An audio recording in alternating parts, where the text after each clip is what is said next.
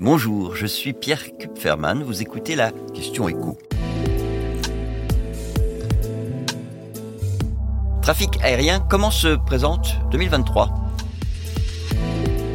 C'est un redressement plus rapide que ne le prévoyaient les compagnies aériennes il y a encore un an. Lors de la dernière Assemblée générale de l'Association internationale du transport aérien, la prévision de trafic pour cette année a été revue à la hausse le cap des 4 milliards 300 millions de passagers devrait être dépassé, soit seulement 4% de moins qu'en 2019-2019 qui avait été une année record. On peut donc dire que la crise Covid sera cette année totalement effacée dans ce secteur qui, il faut le dire, a été particulièrement affecté par cette pandémie. Et ça se voit aussi dans les résultats financiers des compagnies aériennes. Le rouge, il était encore souvent la règle en 2022. Et eh bien cette année, c'est le vert qui va dominer. Le chiffre d'affaires mondial devrait dépasser les 800 milliards de dollars. Plus très loin, là encore, du niveau record de 2019. Ça fait une moyenne de 185 dollars par passager, ce qui équivaut à 173 euros. Il faut dire que les consommateurs qui en ont les moyens avaient été pendant plusieurs années dans l'impossibilité de voyager, ou alors c'était très compliqué pour eux, et donc aujourd'hui, eh bien, ils se font plaisir.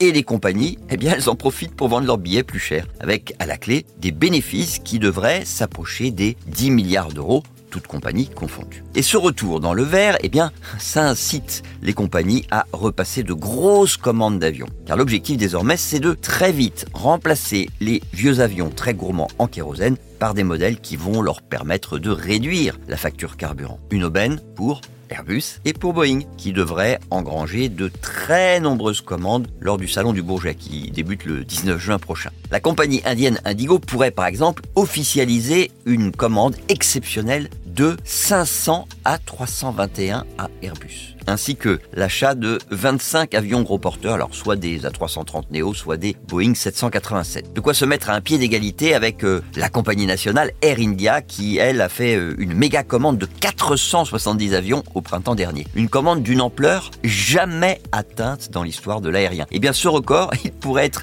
largement battu par la compagnie nationale turque Turkish Airlines qui négocie avec Airbus et Boeing l'achat, écoutez bien, de 600 avions, ce qui lui permettrait de disposer dans 10 ans d'une flotte deux fois plus importante qu'aujourd'hui, le tout basé dans le plus grand aéroport au monde. On le voit avec ces exemples, le trafic aérien est bel et bien parti pour grossir considérablement dans les 10 ans qui viennent. On parle d'un doublement